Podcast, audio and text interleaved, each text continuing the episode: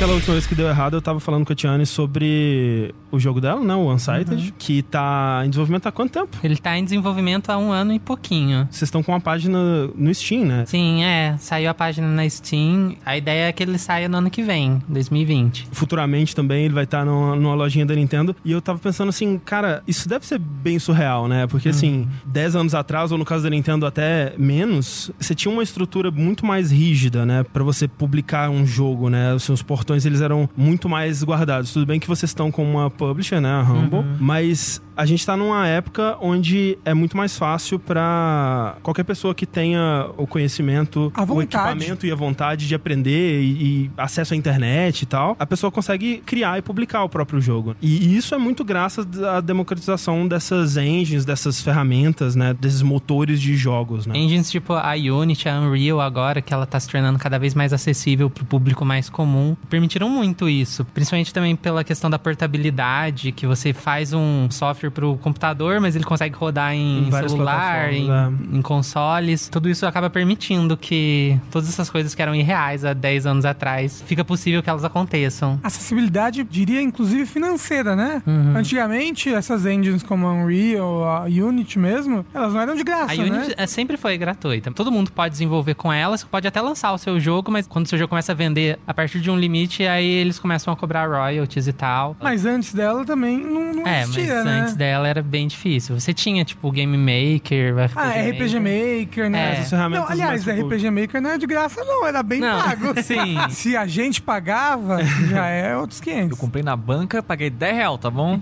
o que são engines? Qual que é a diferença entre elas? Será que jogo em Unity é, é tudo ruim, mal otimizado? Qual a, a trajetória que essas engines levaram até chegar no estado que a gente está hoje? E quais são as consequências dessa democratização que a gente comentou, né?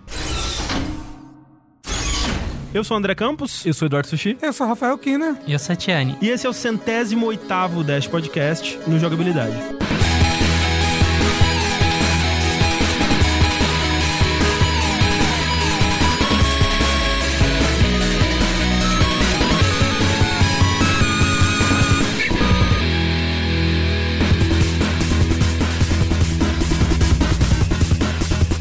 Antes da gente começar a falar sobre a história das engines e tipos diferentes de engines e como que elas surgiram e tudo mais, a gente primeiro precisa definir o que que é uma engine, né? O que que é um motor de jogo. Eu acho que uma definição simples aí seria um, um programa, né? Um conjunto de ferramentas que vão auxiliar o desenvolvimento de um jogo. É mais ou menos isso? É, pra você não ter que ficar reinventando a roda toda hora quando você for criar um jogo novo. Sim. Ela acabou surgindo da própria prática das empresas mesmo de, ah, eu fiz um jogo, aí vou fazer um próximo jogo. Você acaba trazendo muito código é. do seu jogo anterior e, enfim, sempre reaproveitando muito asset, muito, muito código. E aí é um conjunto dessas coisas que você pode sempre reutilizar é. pra fazer vários jogos e não ter que ficar reinventando as coisas do zero toda hora. E você pode ver que vários jogos, a empresa gastou mó tempão pra fazer um jogo. Aí os próximos vão sendo feitos em cima daquele jogo Sim. que ela já fez antes. Então aquele código, ele virava antigamente quase que uma game engine, é. sabe? De tanto reaproveitamento que eles tinham em cima daquilo. É um dos aspectos que incentiva sequências, né? Na, na indústria. Porque você fez o, o Uncharted 1, se você for fazer um jogo espacial em seguida, é muito mais trabalhoso, né? Então vamos, vamos aproveitar isso aqui e fazer uma trilogia aqui, pelo menos, né? E, e coisa assim. Como a Tiana tava falando, até antes mesmo de você ter engines como a gente conhece hoje, você já via isso, né? Do reaproveitamento. Você pode ver, por exemplo, nos jogos da Konami dos anos 80, anos 90, assim, os beat'em ups de arcade deles, todos tinham meio que a mesma cara, tinham uhum. meio que os mesmos sons, né? Você olha, por exemplo, um jogo da Tartarugas Ninja e do, do Simpsons, assim, eles têm uma, uma identidade, assim, muito parecida, né? Uhum. Porque são pessoas parecidas que estavam trabalhando neles, mas porque eles também reaproveitavam um pouco da programação do código, assim, do sistema de, de gameplay, física e tal. E até tipo assets, né? É, algumas vezes até é. assets. Então, assim, uma engine ela pode ter ferramentas que vão auxiliar na criação de, de gráficos, de interface de usuário, de física, de som, de animação e até coisas mais complexas, tipo inteligência artificial e, e rede, e gerenciamento de memória, né? Esse tipo de coisa. Quando a gente olha para um jogo e para a criação de um jogo, a gente costuma pensar assim, ah, no gráfico, no som, né? Nas coisas mais visíveis ali. Mas tem muita coisa que, se estiver funcionando direito, o jogador nunca nem vai saber, né? Por exemplo, isso de gerenciar memória, né? De você usar alguma coisa e apagar ela em seguida, né? Essa questão de gerenciamento de memória, de como que as coisas vão ser renderizadas num, num nível mais baixo, era o tipo de coisa que antigamente os devs meio que tinham que fazer do zero para cada jogo, é. porque você tinha muita limitação de memória, do que, que você podia colocar ali no, no cartucho, e aí para cada jogo você tinha que colocar uma solução otimizada para aquele uhum. jogo. Ainda que dava para reaproveitar uma coisa ou outra, mas por causa dessas limitações técnicas, ficava difícil de você reaproveitar coisas e tudo tinha que ser o mais otimizado possível Sim. pro jogo em questão.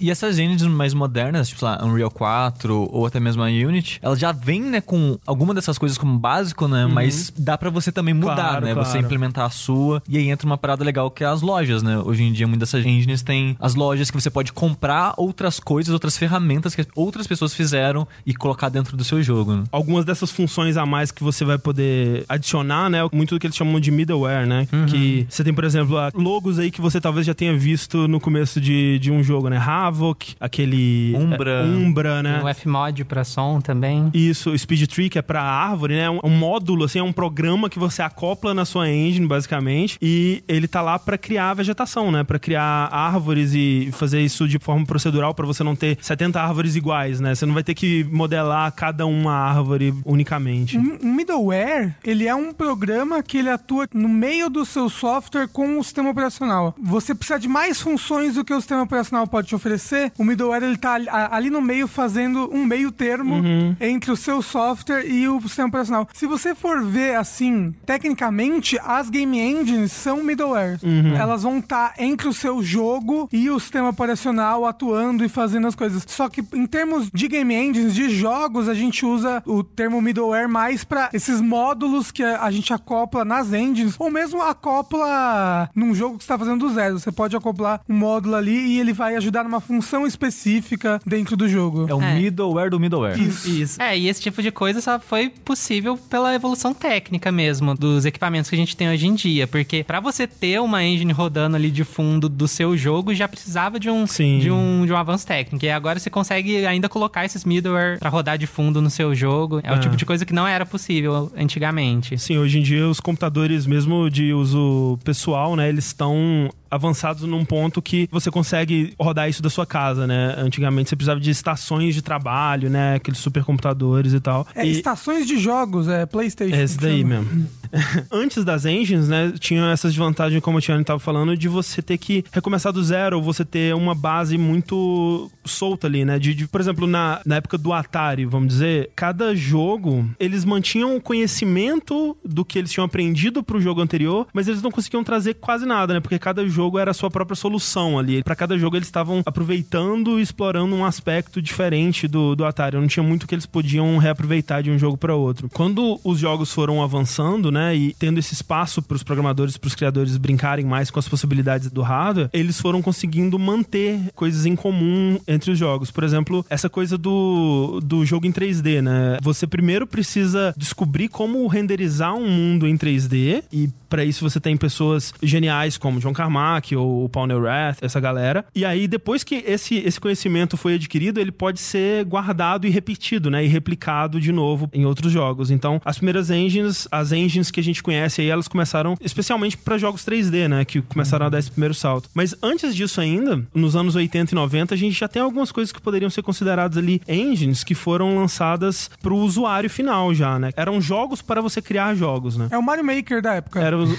vários Mario Makers da época, exatamente. Se você for ver, o Mario Maker, ele é uma game engine, assim, quase. Um pouco, é. Uma, é uma game engine específica pra fazer jogo de Mario. Muito específica, é. Entendeu? Se o RPG Maker pode ser considerado uma game engine, eu acho que o Mario Maker não tá muito distante. É porque ele é mais hoje em dia. O RPG Maker hoje em dia é bem ele é mais bem complexo. mais parrudo, é. Ah. Mas, assim, mas assim, o RPG Maker existe desde é... 1980 e tantos, né? E ele até entra nessa, nessa categoria, né? Mas nos anos 80 você tinha lá, por exemplo, Pinball Construction Set. Era um programa com ferramentas.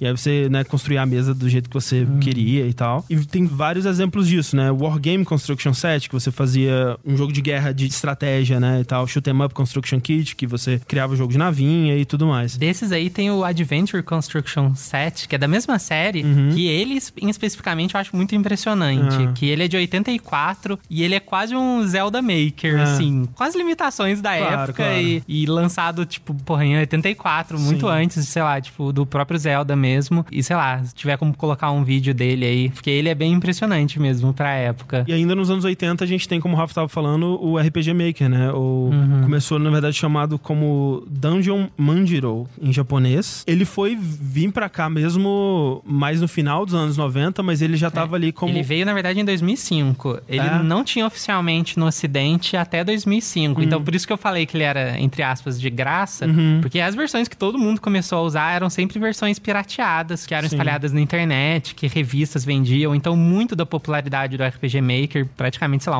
toda a popularidade do RPG Maker veio dessa época que ele era distribuído na internet de graça com essas traduções piratas. Então, até 2005 não tinha nada oficial do ah. RPG Maker no, é, ocidente. no Ocidente. Engraçado, né? Como é que essas revistas faziam isso? Porque ah, eu conheci o RPG Maker por causa dessas revistas é. da banca, tipo, caramba, monte seu próprio RPG, o caramba, aí tinha um CD é. com tudo, tudo funcionando. E depois você comprava o CD com mais assets, né? Mais personagens e fotinhas e sons. Não, aí e você entrava nos fóruns. É, e o RPG Maker, ele foi meio que a primeira game engine, que dá pra chamar ele de game engine, sim, que se popularizou dessa forma na internet. Sim. Porque tinha os fóruns onde o pessoal compartilhava asset, começou muito aquela cultura de ripar sprite de Exato. jogo. Não, você achava assim, ah, todos os sprites de Chrono Trigger, todos os sprites de Final é, Fantasy. E, e as músicas é. também. E aí tinha uma comunidade muito grande de é. buscar asset, de, de, fazer tutorial, e tudo isso antes do RPG Maker ser lançado oficialmente sim, aqui. Sim, É, eu lembro quando eu comecei a usar, eu acho que era o RPG Maker 2003, a versão, uhum. e era realmente assim, a tradução era até incompleta, né? Você tinha uns cantos ali do programa que ainda tinham coisas em japonês, assim, era meio fan-made mesmo. E nossa, era muito legal, assim. É, eu acho que você chegou a mexer no RPG Maker também, Sushi? Nunca terminei um jogo, ah, mas não. nossa, já fiz vários monstrinhos de ataques, animações ah. e histórias na minha cabeça. Comecei a fazer mini joguinhos, mas nunca terminei nada. Mas perdi muitas horas da minha vida mexendo. E, e um dos motivos que ele ficou tão popular assim é porque desde já dessa época ele já implementava vários conceitos que hoje em dia são, são comuns nas engines que são mais voltadas a, a um público mais, mais mainstream, assim. Que ele era muito fácil de usar, uhum. você não precisava saber programar, ele tinha o visual scripting, que você meio que fazia toda a lógica de programação sem ter que escrever código, uhum. só arrastando coisinhas. Isso é muito comum né, em várias game engines hoje em dia. Ter, é, então. Ser completamente visual. Uhum. É, e o RPG Maker ele ficou muito popular por causa disso, que era muito fácil de usar, era muito fácil de encontrar assets, tutoriais.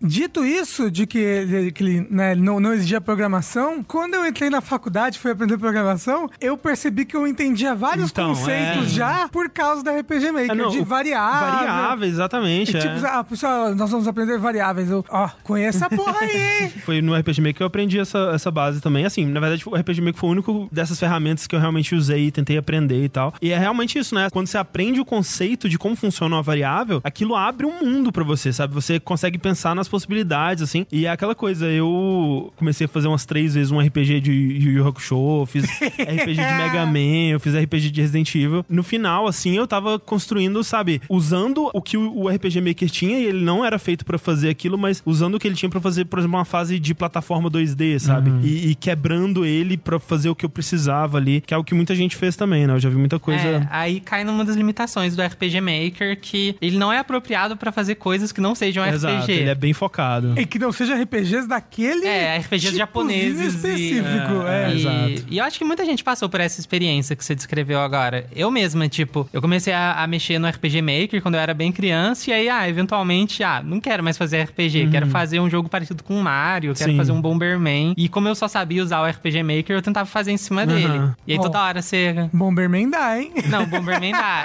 é, eu cheguei a fazer um Bomberman, aí depois eu tava tentando fazer uns joguinhos de navinha e uhum. tudo mais.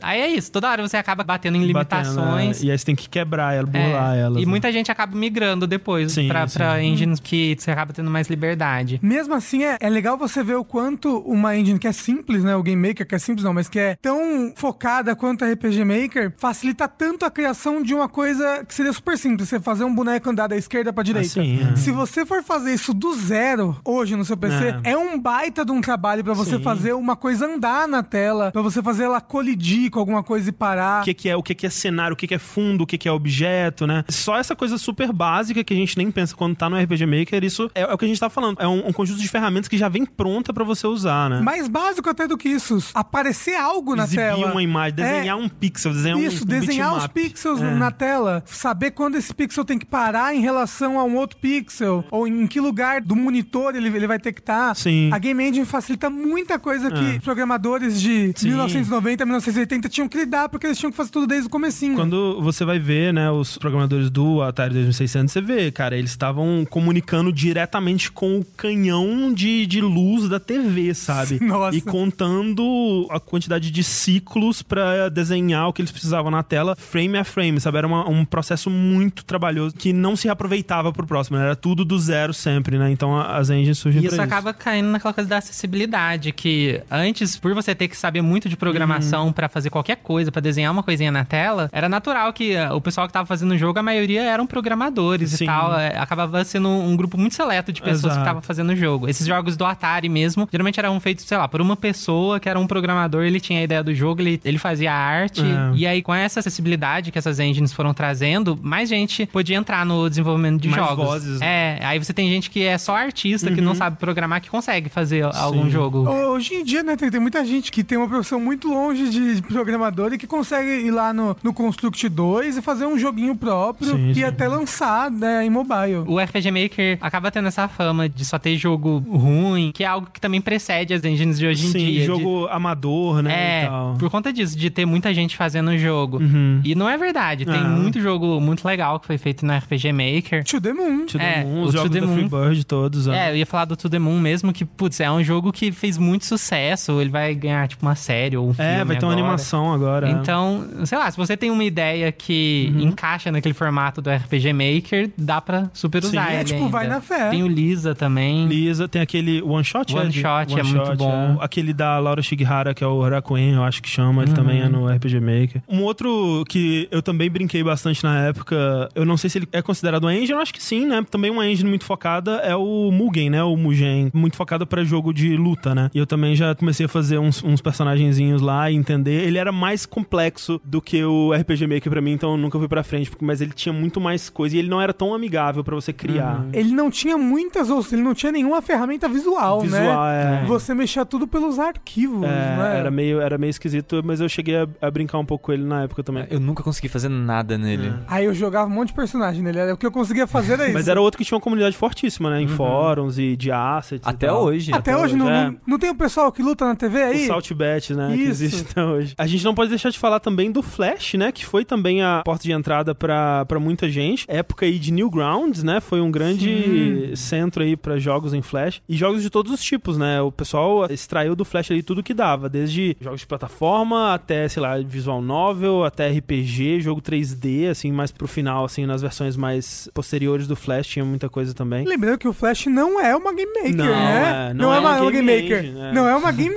Engine. não. É, mas ele teve um- uma história parecida com o do próprio Game Maker, que surgiu como uma ferramenta pra fazer animação, mas muita gente usou pra fazer jogo. Eu tinha esquecido completamente, mas é, realmente, talvez de todas essas, mas até que o RPG Maker foi a que eu mais mexi, assim, na minha vida. E eu fiz e concluí um jogo nele, que foi um, um quiz de Yu Yu Hakusho. Sabia, eu Que sabia. tinha, que tinha as, as respostas, né? E tinha duas versões, tinha o fácil e o difícil. A gente jogou. Sim, no fácil você tinha alternativas pra escolher, no difícil você tinha que digitar, e aí ele fazia um parsing ali do que você digitou. E dependendo do que você acertava ou não, rolava uma animação diferente, que era muito avançado pra mim. E eu fiquei muito orgulhoso. Então, é, realmente, assim, teve uma cena muito forte na época, no começo dos anos 2000 ali. Edmund Macmillan começou aí, né? sim. O- Sim, Bind of Do, Isaac. do Bind of Isaac, O próprio Super Meat Boy do, também. do Meat Boy. A primeira versão, antes do Super Meat Boy, tinha o Meat Boy, É, o Meat Boy. que era um jogo em Flash. O Isaac mesmo é em O Flash. É, o Isaac é o em normal. Flash. Aí depois foi Rebirth fora do Flash. né? Não Exato. era jogo, mas tinha aquele, aquele filmezinho do Mario e do Sonic do Dragon Ball Z, que era muito bom também.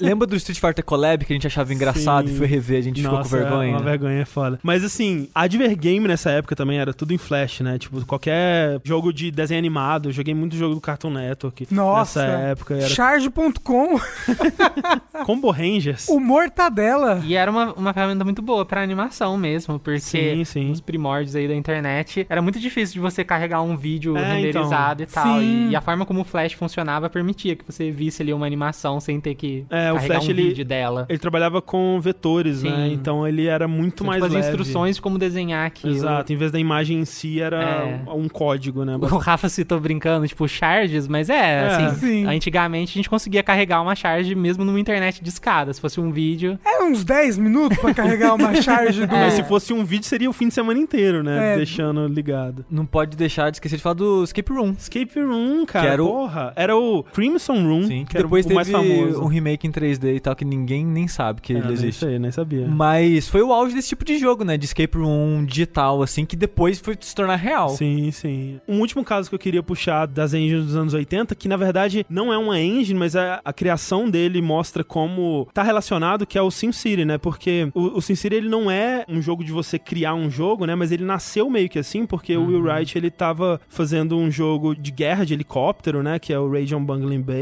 E para fazer o mundo desse jogo, ele criou algumas ferramentas para ele criar o um mundo, né? E ele foi criando lá cidadezinhas e tudo mais. Enquanto ele desenvolvia o jogo, ele percebeu que ele tava se divertindo muito mais criando o mundo e criando as cidadezinhas e a lógica delas, as estradas e a, a divisão do, da cidade, do que missões de helicóptero mesmo. Então ele pegou essas ferramentas que ele tinha começado e desenvolveu elas num, num jogo que foi se tornar o SimCity, que eu sei que a Tiana é muito fã. Sim. e é, e acaba caindo naquela coisa de tentar trazer isso pro público geral. Talvez se ele tivesse tido essa experiência hoje em dia, ele teria feito uma engine. É, que Deus é. o tenha, não é verdade? É isso, gente. ele não ele morreu, não. Não, não. Tá aí. Time forte. O que, que ele fez nos últimos tempos? Ah, não sei. Aí é, é uma boa pergunta. Acho que ele aposentou. Acho que ele é professor, acho que. A EA matou ele. Mas, provavelmente.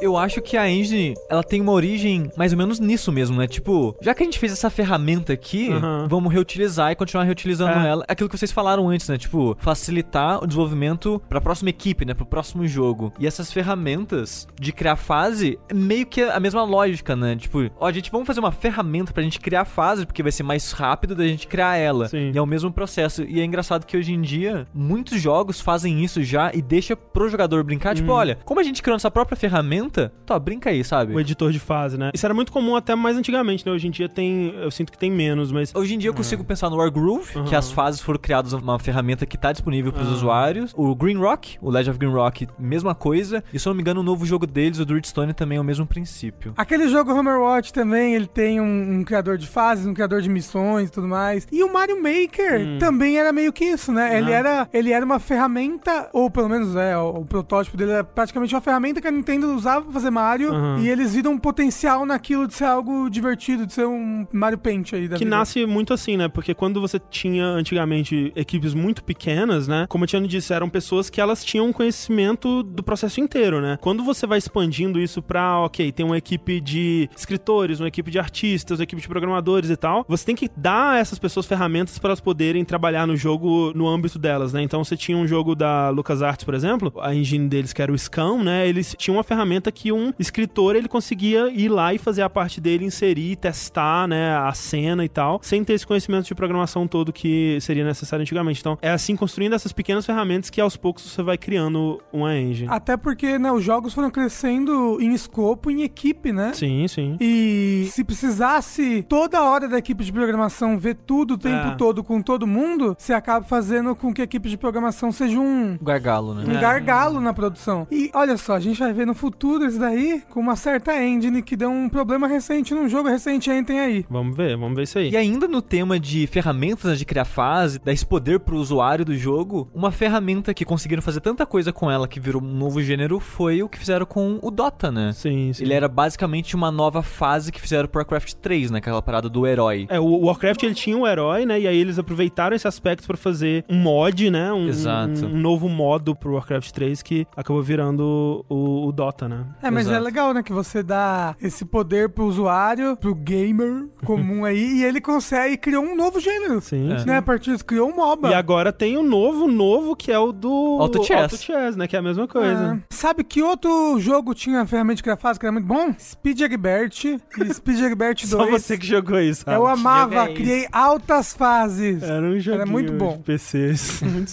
é. Então, se criar fase já dá tanto poder sim pro usuário, imagine você dar a possibilidade de criar um jogo do zero. Partindo então para as primeiras engines, a que é considerada a primeira engine aí, pelo menos oficialmente, de acordo com a Wikipedia, né? Vai, vamos confiar na Wikipedia nesse aspecto. É a engine do Space Rogue, né? Space Rogue é um jogo que foi desenvolvido pelo Paul Neurath. Esse cara, ele é um dos grandes pioneiros aí dos jogos 3D. Trabalhando lá na Blue Sky, em 89, ele desenvolveu esse jogo Space Rogue, que era metade última, né? Um RPG de cima, assim, e metade metade Elite, né? Que é aquele jogo de exploração espacial em primeira pessoa, gráficos vetoriais ali, super simples, linhas, né? E era um 3D super simples, mas era uma engine que ela conseguia renderizar objetos em 3D ali, né? Ah, vou trazer outra informação aqui, hum. que se pau o Wikipedia não tava tão ah. certo. Antes da, do Space Rogue, tem a Freescape Engine de 87, que a Incentive Software, que ninguém conhece, ah. criou para fazer um, um, joguinho de FPS em 3D deles, que entra naquela ideia do 3D, que é muito difícil de fazer, Sim. e eles conseguiram reaproveitar isso em outros jogos. E aí tem até uns vídeos dela, e é um 3D mega primitivo, que é de 87. Mas Olha você já então... vê esse, esse, conceito, tipo, bem antes é, e tal. E... Dois anos antes aí, então. Então talvez é. a, a, do Space Rogue seja a segunda. E é bem isso que o André tinha comentado antes, né? Que é tipo, era o 3D né, que incentivava é, as pessoas a. Muito isso. Sim. É porque 3D é difícil pra cacete. Especialmente naquela época, né? Putz, consegui fazer um negócio que faz cubos e ah, então. os cubos se mexerem. Vou fazer mil jogos com isso. Nossa senhora, na faculdade eu tive uma matéria de 3D e a gente tinha que fazer o 3D, tipo. Do zero. Do zero. Nossa senhora, como é difícil. Como é sofrido pra você fazer um cubo assim. Isso num computador tipo, moderno, uma, uma imagina. Chica... É, isso, isso num computador não, moderno, é, imagina na época. E não só desenhar o cubo, mas todas as operações de transformação, de mover, rotacionar. Não, Quando é... você faz do zero, você tem que fazer altos cálculos para conseguir rotacionar tudo certinho. Sim. E hoje em dia, com engines, você, sei lá, um só clique, arrasta é. um, não, slider Foram ali. seis meses pra gente fazer um, um bully de chá.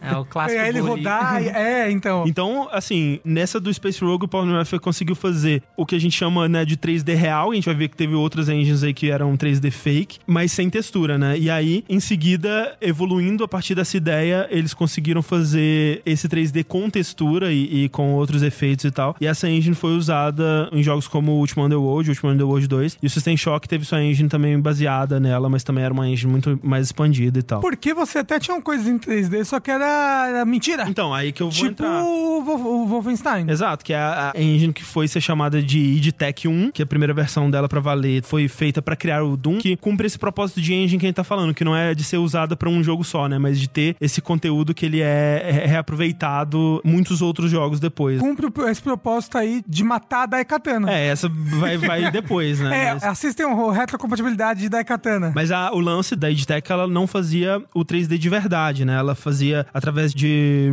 raycasting, né? Ela simulava um 3D através de um mapa 2D. Que dá aquele feitinho que tá tudo sempre olhando para você, né? É, isso era por causa de, de sprites que eles usavam, né? 2D. É, isso até... sim, porque não tinha como, né? É, sim, isso existia até em, em engines que eram 3D mesmo, mas... Até hoje em dia nos Smash Bros. o lance dela é que ela tinha essas limitações, né? Por exemplo, na do Doom você não conseguia olhar para cima e para baixo. Eles usavam truques para simular diferenças de altura, mas era tudo meio que na mesma altura. Mas a vantagem disso é que era uma engine muito rápida, né? E o jogo ele rodava muito rápido num computador mega antigo, né? Um computador um 386, 486 lá e tal. E era diferente, por exemplo, dessa do Space Rogue que a gente falou antes, que apesar de ter feito um 3D de verdade antes, ela era super lenta, né? E o jogo era bem mais metódico porque ela não conseguia ter essa velocidade toda, essa ação toda. É, e no fim, pra experiência do usuário, quando jogava é. o Wolfenstein, o usuário achava que era um achava, jogo em 3D exato. e tava rodando super lindo, enquanto essas outras engines mais antigas era aquela coisa, aquele 3D a 5 FPS. É. E isso a gente vai ver muitas vezes ao longo da história dos videogames que a melhor tecnologia nem sempre vai dar o melhor resultado, né? Assim, é você saber usar a tecnologia com propósito e saber o que você precisa daquela tecnologia, aproveitar bem aquilo. E é engraçado o quão longínquo, né, a EdTech conseguiu ser. Eu acho que ela, obviamente, não é tão usada quanto, sei lá, um Unreal, né, que uhum. hoje em dia eu acho que é a engine mais usada, Unreal e Unity, mas a EdTech A2, que é a segunda versão que eles fizeram, né, já pro Quake, ela tá viva até hoje em Source. É impressionante. Eu acho que a EdTech 2 deve ser a engine 3D mais influente de todos os tempos, assim, porque ela tem uma árvore genealógica dela, assim, né, onde mostra as evoluções e as engines que se basearam nela e tal, e é gigantesca, assim. Você tem, por exemplo, a Gold Source, que é a engine do Half-Life, ela foi baseada na EdTech 2, aí a Gold Source, obviamente, foi a base para Source, né, que é a engine da Valve até hoje, hoje a Valve tem a, a Source 2 ali, mas também é né, baseada. Você consegue encontrar até hoje no Call of Duty elementos dessa engine ainda, né, para um jogo que tá sendo lançado hoje em dia, né, e você ainda vê resquícios do que eles usaram lá atrás. Dito isso, Bethesda, larga essa engine aí que você tá usando. Porque a Bethesda não larga o osso dessa engine dela, que, meu Deus do céu, tem os mesmos bugs que tem no Fallout 3, tem no Fallout 4, sabe? Se prepara pra ter no espacial dele lá também. Tem no Fallout 76 bugs é. que tem no Fallout 3, sabe? Um aspecto interessante das engines da id e que permaneceu assim até bem recente, a partir de 99, com o lançamento de cada engine, eles começaram a liberar o código-fonte da engine anterior, né? Então, em 2004, eles liberaram da id Tech 3, né? Que era a engine do Quake 3, quando eles lançaram a engine do Doom 3. E aí, em 2011, quando eles lançaram a engine do, do Rage, que foi usada mais pra frente pro Wolfenstein também, aí eles liberaram a id Tech 4, né? E o código-fonte. Só mais recente que eles não fizeram isso, né? Porque eles estão na id Tech 6 no momento, que é a do Doom, do Wolfenstein 2 e tal, mas eles não lançaram o código-fonte da id Tech 5, devem ter parado com essa Depois moda. que o John Carmack saiu, né? É, quem se importa? O que era legal, né? Porque as pessoas podiam Sim. pegar essas engines super poderosas para criar suas próprias coisas, né? O, o Brandon Chung, por exemplo, do Touch Fires of Love, do Gravity Bones. Gra Gravity Bone, ele lançou a, esses jogos numa dessas engines liberadas pela id, né? Então. Isso acaba entrando naquela coisa de que essas engines, elas eram muito utilizadas por quem trabalha profissionalmente na é. indústria. É. Mas aí com o passar do tempo teve esse movimento de tentar liberar isso pro público geral, uhum. tanto para gerar conhecimento quanto é. para as pessoas poderem fazer seus próprios jogos também. Uma ideologia meio que do software livre, né? Tanto é que você tem engines hoje em dia que são, tipo, software livre. É. E, enfim, tem alguns tons de cinza nessas definições. Tipo, no caso, a Unity e a Unreal, elas têm o código delas liberado, mas. É livre pero no mucho. É, mas, tipo, você não pode utilizar eles sem pagar uhum. royalties pra elas, enfim. Mas, mas já eu... é um, um, movimento muito bom para tornar esse conhecimento acessível, assim. Sim. É, muita gente começou a carreira fazendo mod de Doom, né? E assim como a gente, nosso primeiro contato com essas ferramentas pelo RPG Maker, né? Muita gente teve o primeiro contato quando, né, acessando fóruns, aprendeu a, a fazer mods e transformar Doom num jogo de Dragon Ball, por exemplo. Então, foi muito importante para isso também.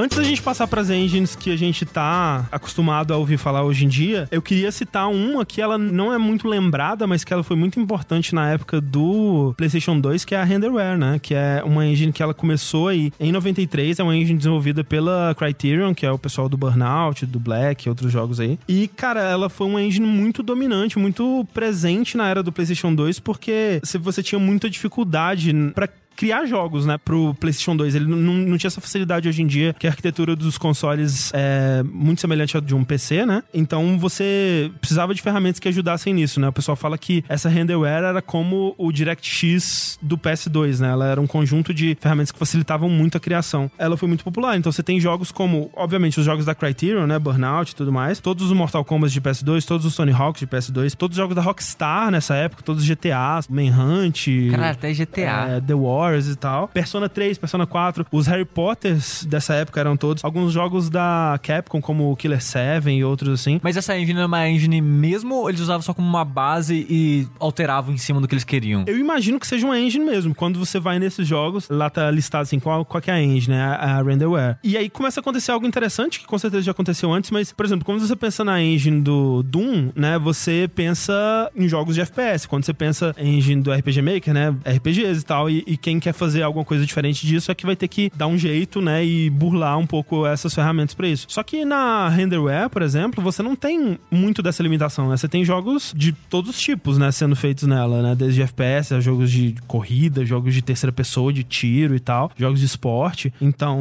a gente vai ver também o surgimento de engines mais versáteis, né, que vão cobrir aí múltiplos gêneros. É, e é curioso que a própria Unreal mesmo, ela começou como uma engine para fazer jogo de FPS, Exato, assim, é. com o próprio Unreal, depois ela começou a ser usada em outros jogos. E bom, o nome dela, né, é, vem de um jogo de FPS. Exatamente. E, e, é interessante pensar como que isso é uma coisa muito cultural dessas engines ocidentais serem feitas muito pensadas no 3D, no é. jogo de tiro. Que é o que vende aqui, né? é. E aí é curioso, a Renderware ela morreu por causa de quem? Por causa da EA. A EA matando coisas? É. Não.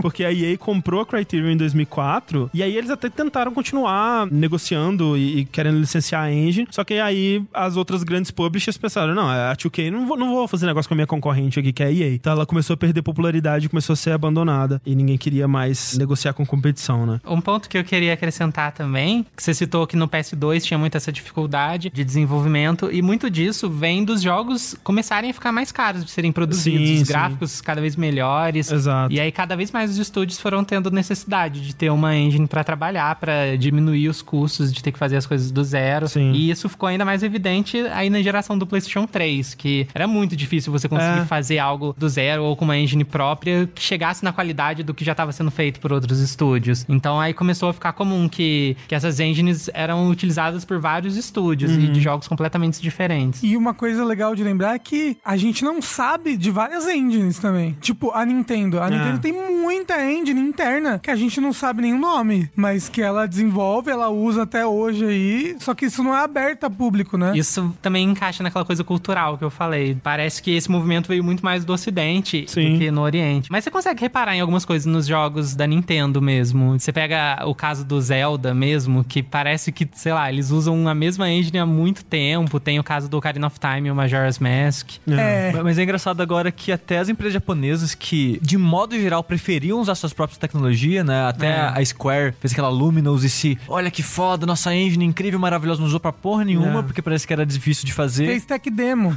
o Kingdom Hearts acho que começou a ser feito nela e depois saiu em é. Unreal 4. E até a Nintendo, se bem que o novo Yoshi não é feito pela Nintendo em si, mas hum. até o Yoshi é feito pelo Unreal 4 agora. Então até as empresas japonesas estão começando é, a os abraçar jogos mobile da Nintendo são todos feitos na Unity. Ah, é mesmo? Não sabia. Achei que devia ser feito numa engine de Mario, não, porque ele é, é tão e parecido. aí, sei lá, dá pra ver que eles estão tendo uma abertura maior com as engines. Então a gente chega aí na... Com certeza numa das maiores responsáveis por essa abertura, que é a própria Unreal Engine, né? Que começou em 98, ela começou a ser desenvolvida, na verdade, em 95 pelo Tim Sweeney, que é o fundador da, da Epic, que hoje tá nadando aí em dinheiro de Fortnite, né? Ela foi lançada em 98 e ela foi usada, essa primeira versão, em até poucos jogos, né? Foi o, o Deus Ex, uma primeira versão lá do, do Kingdom Forever. O America's Army. America's Army, é verdade. E, claro, né, o Unreal. E aí ela foi tendo as suas versões, né? A Unreal 2 foi lançada em 2002, foi a base para jogos como o Splinter Cell, o Brothers in Arms. Muita gente acha que o BioShock é Unreal 3, mas tecnicamente é uma Unreal 2 modificada bastante ainda. E a, a, o diferencial da Unreal 2 é que ela, era, ela tinha muito foco em console, né? Ela começou a virar mais os olhos de desenvolvedores por conta disso. E aí a Unreal desde o 1, ela já era aberta para ser comercializada, para você comprar e usar no seu jogo? Pra ser licenciada, sim. É. Ah. É. Esse é um, um, grande diferencial dela, né? Porque mesmo a id Tech, que era uma engine competitiva e contemporânea ali, eles não começaram com essa ideia em mente, né? Você tinha estúdios parceiros, né? Geralmente era um estúdio de alguém que era amigo, que aí licenciava e uhum. tal, mas eles não, não tinham esse foco em licenciar, né? Eu acho que o, o grande lance da, da Unreal, a grande sacada deles, foi posicionar essa engine como uma engine para ser licenciada mesmo. Eles viram o mercado. Exatamente. Isso muda realmente o jogo quando chega na Unreal 3, como a Tiana estava falando, por uma necessidade do mercado no momento, né? De você ter uma ferramenta para uma geração que estava demandando muita fidelidade gráfica mesmo, né? Cada vez mais difícil, especialmente desenvolver para PlayStation 3 na época era uhum. muito difícil, né? E a Unreal ela cuidava de parte desse problema. E uma outra coisa que popularizou ela bastante é que ela começou a ter a ser disponível para celulares também, né? Isso uhum. foi muito importante. Ainda que ela fosse licenciada, ainda era algo que não era muito acessível, assim, uhum. assim, para uma pessoa comum que não fizesse parte ah, não, do é, estúdio. É, era, era algo é. para grandes empresas comprarem, né? É, e aí, paralelo com esse crescimento da, da Unreal,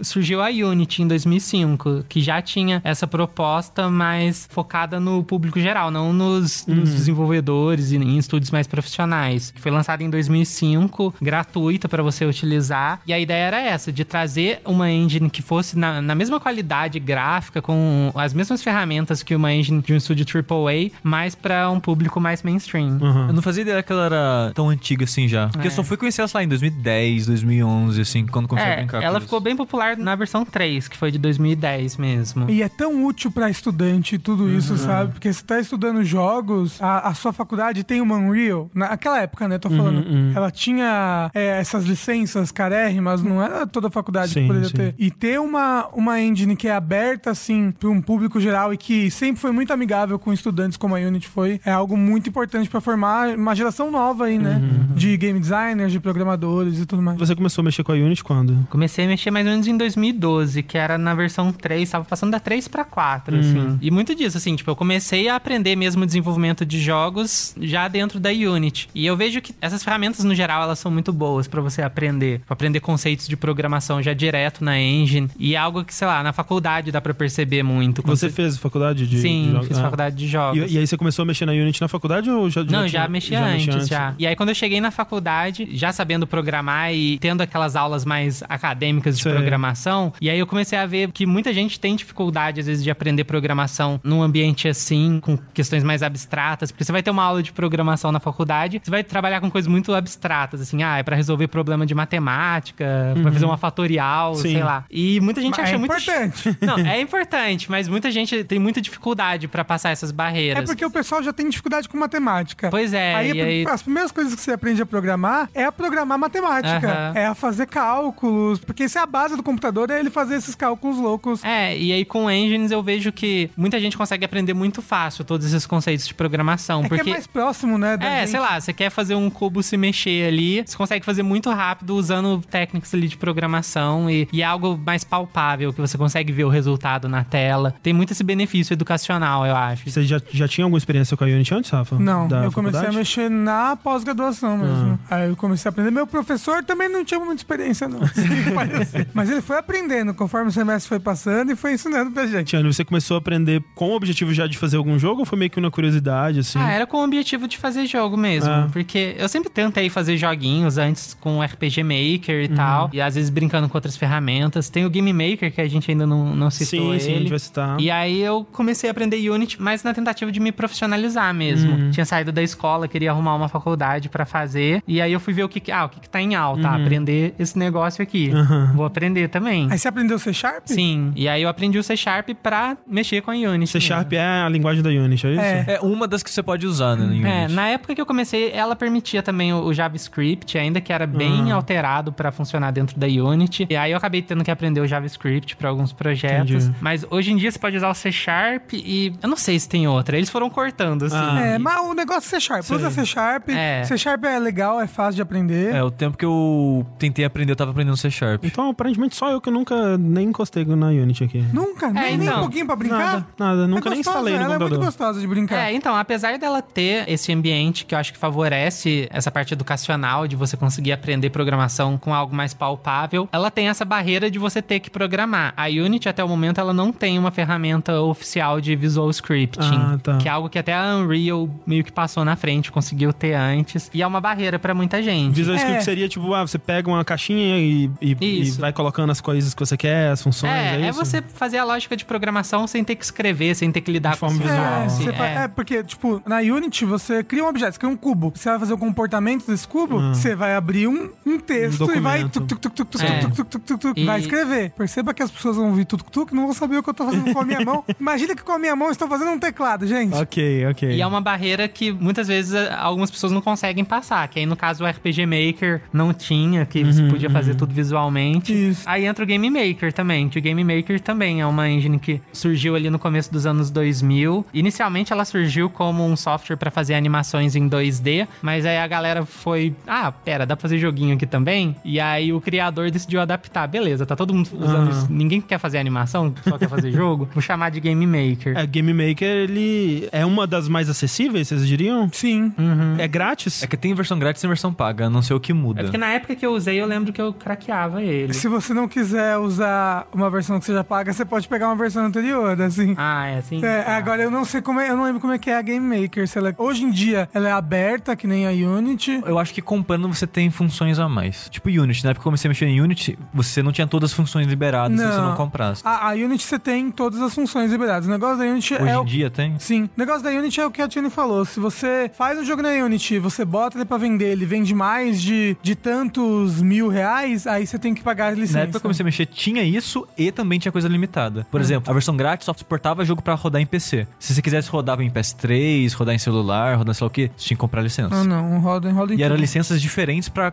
coisas diferentes que você queria fazer ainda. É, então, pelo que eu tô conferindo aqui, o Game Maker tem umas versões demo que você pode usar dele, mas no fim você tem que pagar ah, okay. pra comprar o software. Mas ainda assim, tipo, não é muito caro e, e ele é muito acessível no geral eu, mesmo. Eu tenho trauma com o Game Maker. Por quê? Porque o meu amigo usou o Game Maker quando estava no segundo colegial e fez um, um Kinapong. E aí no computador da escola, ele botou lá o jogo e aí era a minha cabeça rodando assim, puk, aí era o Kinapong. Bullying. É, era um, foi um pouco de bullying, mas era meio carinhoso. Pra você sofrer bullying de alguém que faz um negócio desse. Não, então, ele sempre foi muito carinhoso comigo, numa maneira meio, meio, meio bullying, assim. Uhum.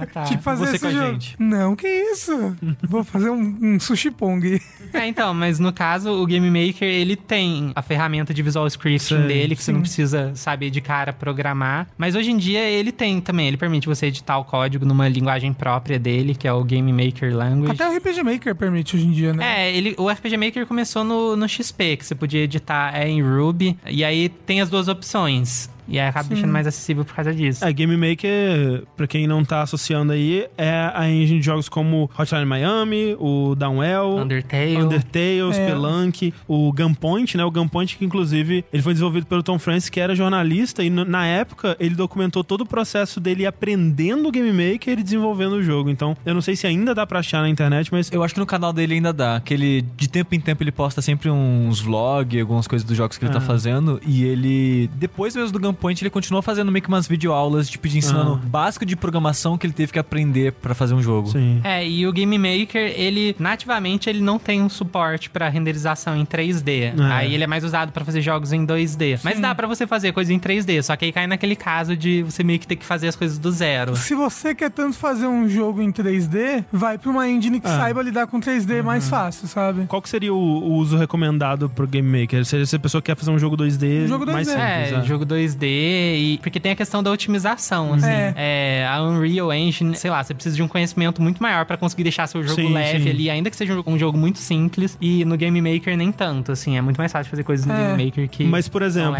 você pro Unsighted você escolheu a Unity, né? Você tá uhum. desenvolvendo ele na Unity. É, foi mais por familiaridade ou porque você acha que a Unity era um, um é, casamento melhor com... Foi um pouco com... dos dois, assim, porque o legal da Unity é que ela consegue fazer muito bem tanto o 2D quanto o 3D. O que é um, uma percepção errada que as pessoas têm, né? Sim. Eu acho que a maioria das pessoas pensa na Unity para jogos 3D. É. é, que, é que antigamente era pior, sabe? É. Era, era pior, é. sim. Então, hoje em dia, ele, a Unity tem um suporte oficial para coisas em 2D, mas quando eu comecei a mexer, e eu, sei lá, sempre gostei de fazer jogos em 2D, jogos em pixel art, e você tinha que meio que hackear ali e fazer um 3D meio falso, assim, uhum. com, com, tipo, uns planos Sei. virados pra câmera, com a é. câmera ortogonal. Enfim, você tinha que meio que hackear a Unity para fazer um 2D funcionar nela. Mas hoje em dia ela tem um suporte. Ah, tá. Ela tem um suporte, mas assim, você vai usar um bando de, de middleware. Sim, né? no fim é legal que, sei lá, tendo passado por essa experiência de usar a Unity em 3D e tentar fazer o 3D virar 2D, eu acabei percebendo que tudo que a Unity faz hoje em dia com um 2D é isso que o pessoal já fazia antes. Sim. Só que ela faz isso mais automaticamente agora. Na realidade, tá tudo em 3D, tá, é, mas tá você, tá em 3D. você meio que chapa as coisas é que e deixa a câmera na posição. Acho que foi o Shovel Knight, Shovel né? Knight, né? Que eles é. conseguiram mexer na câmera e. É, porque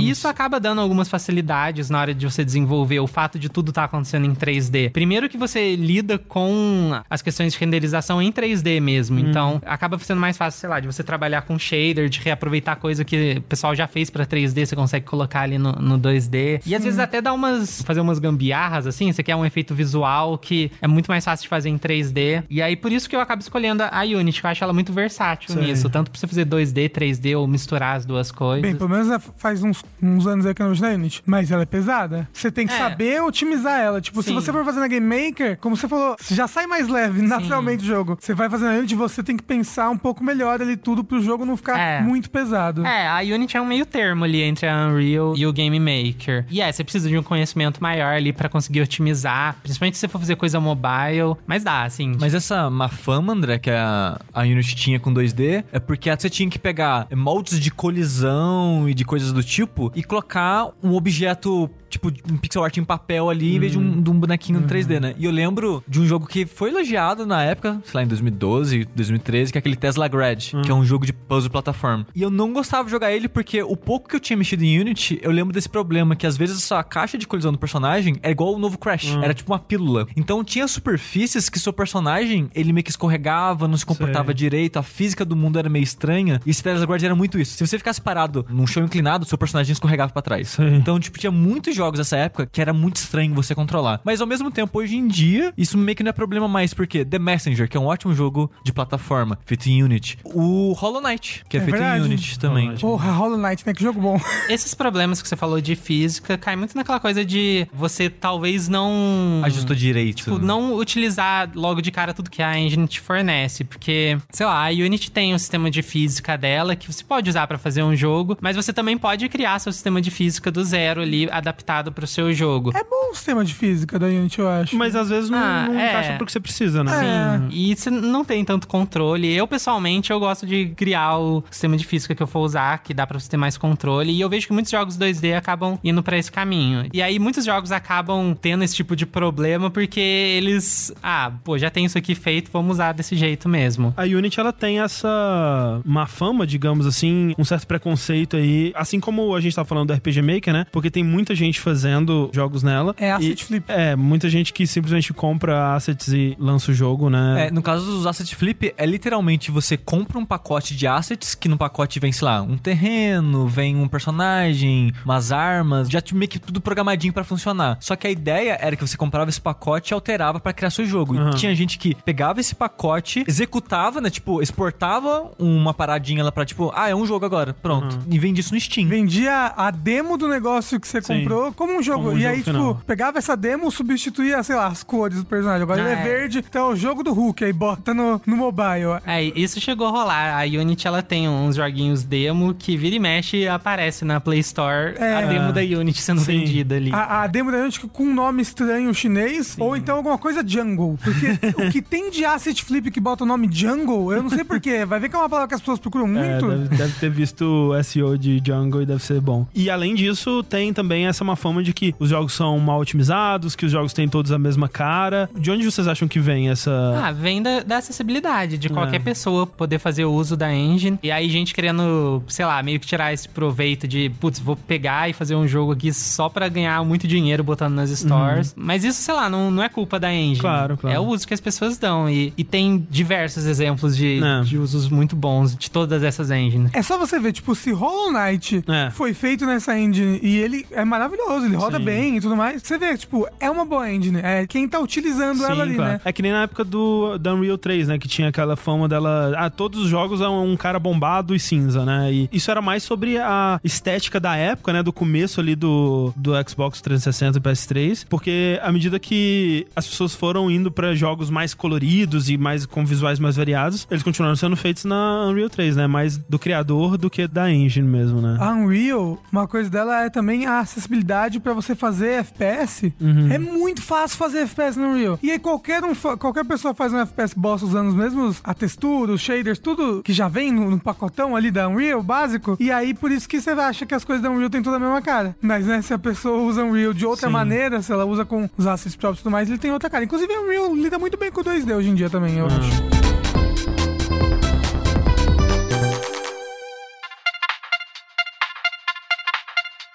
Hoje em dia você tem muitas opções, assim, de engines, entre aspas, abertas aí, né? Você tem ainda, claro, engines in-house, né? Tem alguns grandes estúdios que ainda utilizam, por exemplo, a Rockstar, né? Ela tem a própria engine dela, que é aquela engine Rage, que ela usa até hoje, né? No Red Dead 2, no GTA V e tudo mais. Você tem a Ubisoft, que usa a Envil, né? Que tiveram várias versões aí, e hoje em dia eles usam essa engine pra praticamente todos os jogos deles. Aquela engine do Rayman. A Rayman eu não tenho certeza em qual engine Qual que, que era mesmo? Era alguma coisa arte? UbiArt? É o UbiArt Framework. UbiArt Framework. Isso é. que eles usam, que eles usaram no Child of Light e tudo mais, e eles depois também abandonaram, né? Depois é, do Rayman 2. Foram esses três jogos. Foi o Child of Light, o Rayman e aquele. aquele de Primeira Guerra lá. Sim, o de Primeira Valiant, Guerra. Valiant Hearts. Valiant Hearts, isso. É. Você tem a, a, Capcom, que atualmente ela tá com a Rare Engine, né? Que ela tá usando em alguns jogos e tá sendo muito elogiada aí também. É. Antes ela usava aquela MT Framework. Que até pro Monster Hunter World ainda é MT. Ainda é. E a gente tem a EA, né? Que atualmente, por um bom tempo, ela, ela tá usando aí a Frostbite, que é uma engine... Ela não tá usando, ela tá enfiando a Frostbite na goela é. do, dos estúdios dela. Sim, porque é, a Frostbite é uma engine que foi feita pra Battlefield, né? Ela foi feita pela DICE com as necessidades de Battlefield em mente, então ela é uma engine muito sobre destruição de ambiente e feita para FPS mesmo. Ao longo dos anos ela foi sendo adaptada e expandida para ser usada em todos os jogos da EA, né? Desde FIFA até Battlefront, Anthem e tal, até Dragon Age. E só bem recentemente é que a gente tem alguma indicação de que isso vai deixar de ser o caso, né? Porque eles anunciaram recentemente o jogo de Star Wars da Respawn, né? Que é o Jedi Fallen Order, que tá sendo feito na Unreal 4, né? O primeiro jogo em muito tempo da EA aí, dos, dos jogos grandes deles, que tá sendo feito fora da Frostbite, o que aparentemente é uma boa coisa, né? Porque pelo que a gente tem de relatos aí dos desenvolvedores do Anthem, é uma engine infernal de se usar. E o problema é que ela é uma engine interna, né? Exato. Aí quando dava problema no desenvolvimento e as pessoas precisavam aprender a engine, precisava resolver um bug, alguma coisa assim, só tinha o outro estúdio para eles recorrerem, é. só tinha DICE. Não tinha muita documentação, né? Isso, então, como a gente viu lá, o exemplo da BioWare, né? Uhum. A BioWare tinha que ficar a todo momento recorrendo a DICE pra, tipo, ajudar ela no uhum. jogo. Diferente de uma engine como a Unity, como a Unreal, que você tem uma comunidade gigante aí que, é. pode, que pode te ajudar. Você já tem muitas pessoas especialistas nessa engine. Tutorial no YouTube. Isso.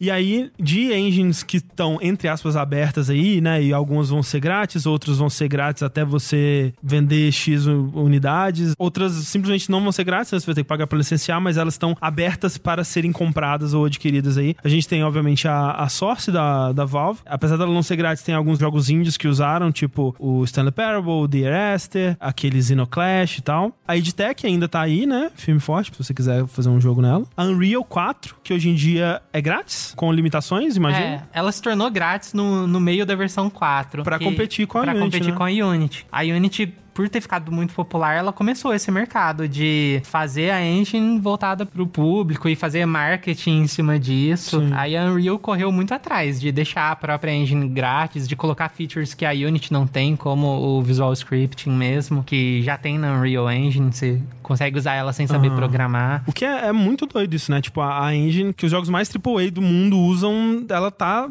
livre para você. Se você quiser pegar lá e aprender, uhum. você consegue, né? Tipo, ela é mais pesada, né, que a Unity tem Sim, isso. é. Ela é um pouco mais difícil de otimizar. Ela é muito profissional. E aí, uhum. agora, ainda que tenha esse movimento dela de se tornar mais acessível, tem muita coisa ali que é um tanto difícil de entender. Uhum. E pra você desconstruir e conseguir otimizar, requer muito conhecimento. E aí, a Unity, ela é um pouco mais de boa nesse uhum. caso, assim. Tem um pouquinho menos de coisas rodando ali no fundo que você não vai entender. A Unreal, ela é feita com jogos pesados, né? É. E aí, se você quer fazer uma coisa simples, é. às vezes você tá usando uma metralhadora pra matar uma barata. Sim. Funciona, mas funciona, mas o custo, né? É. Às vezes uma chinelada era mais barata. Às vezes, é. Você tem também a CryEngine, que também se tornou aberta aí, né? Embora não grátis, que foi usada mais recentemente por jogos como Prey, o, o novo, né? Aquele Everybody's Gone to the Rapture também na CryEngine. Aquele Kingdom Come Deliverance, aquele Skyrim no mundo real, também foi CryEngine. Acho que a Cry ela é grátis para você usar, mas se for lançar um jogo você tem que pagar os é. direitos. Acho que era algo assim. Tem, tem várias engines que você pode tipo, mexer é, tipo, nela. Tipo, você pode mexer. usar, fazer uhum. o jogo todo de graça. Sim. Mas quando você lança o jogo, aí você tem que pagar, entendeu? O que é, é, justo, né? E aí a gente tem também uma que a gente comentou aqui por alto, mas que também é bom de, de falar, que é a Multimedia Fusion, né? Que é uma engine que começou lá nos anos 90 com aquele Click and Play, né? Que era um programinha desses tipo RPG Maker ou tipo aqueles outros que a gente falou de Construction Kit e tal, de, de fazer jogos. Eu lembro de ter brincado com um demo desses que vinha naquelas revistas do CD-ROM e, uhum. e, tal. Ao longo dos anos ela evoluiu para se tornar essa Multimedia Fusion que acho que o jogo mais famoso dela é o Five Nights at Freddy's. Sim. E você tem jogos brasileiros que foram feitos nela, tipo os jogos do Joy, do Joy Masher, né? O, o Aniken, o Odalus, eu imagino ah. que o Blazing Chrome também. O Blazing Chrome é Game Maker. Ah, ok. Tá na minha lista aqui. Não abandonaram aí. Eu achei que você ia falar, por um momento, da Amanda. Amanda Drag, porque ela faz ah. todos os jogos dela no Click Team Fusion 2. Olha aí. O Henrique, ele não, ele não é programador, sabe? Hum. Ele é uhum, designer. Uhum. Então, pra você ver que é uma engine que uma pessoa que não é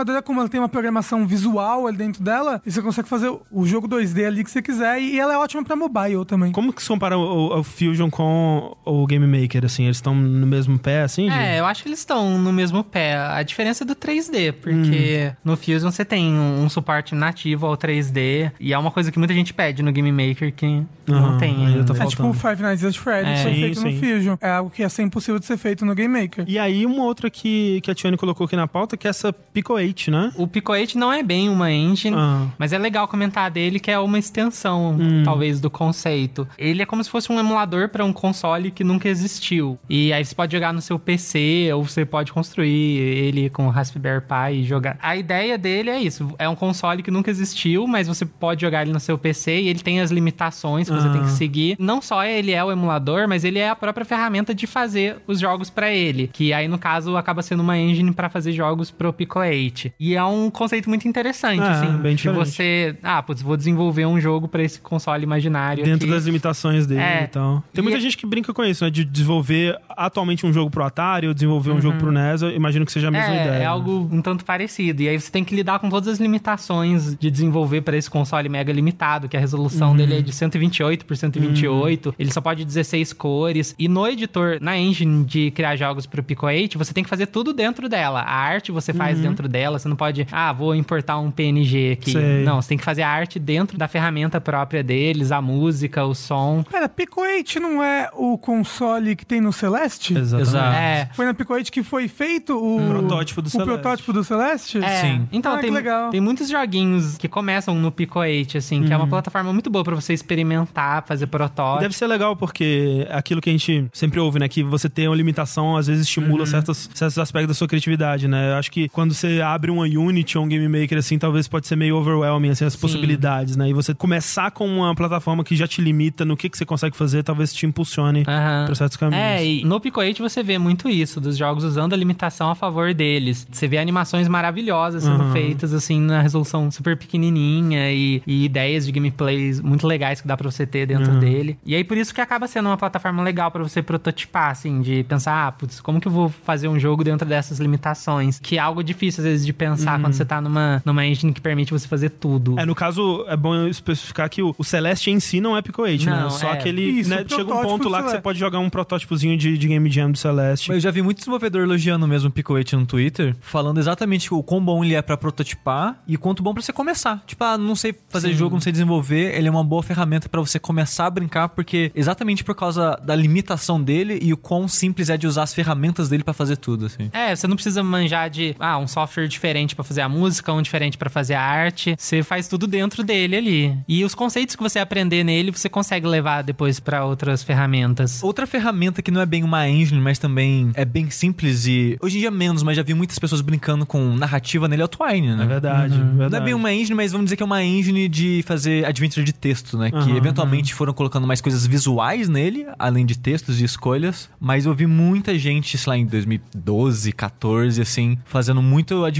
de texto no Twine. Ainda hoje tem, né? Uma cena aí do Twine, mas realmente é, é, é bem limitado, né? Que é essa ideia de adventure de texto com decisões, né? Descreve uma cena e aí o que, que você faz, né? Ele te dá uma série de opções e você vai indo. E o legal dessa coisa da popularização das engines é que começam a surgir essas engines pra nichos, assim. Uhum. Como é, já era no caso do RPG Maker. Você quer fazer um jogo de, de texto, tem o Twine, enfim. Tem engine pra visual novel especificamente, é. né? Tem engine pra Mario. É verdade. uma engine que a gente não pode deixar de falar, eu acho, é a Construct 2. Ela, ela é uma engine muito simples de você mexer, de você aprender, tanto que ela é muito utilizada em escolinha de videogame, sabe? Uhum. Hoje em dia tem muita escola para você botar o seu filho pra ele aprender a fazer um jogo, sabe? Uhum. Porque ele, ele vai aprender junto conceitos de programação, até conceitos de projeto, sabe? Tipo, pensar Sim. primeiro no que ele vai fazer antes de fazer. Várias dessas escolas usam a Construct 2 porque ela, visualmente, ela é muito simples. Então, se você aí, você é um advogado, você quer fazer um jogo, ah, eu tenho uma ideia de um jogo simples, você quer um sapinho que pula pro alto. Vai na Construct 2 e faz. Qualquer pessoa consegue fazer. É muito legal e divertido. Eu ela também recomendo. não precisa saber programar, ela é, tem também o É tudo visual. E ela é grátis. É, ela é código aberto, inclusive. Okay. Aí você consegue ver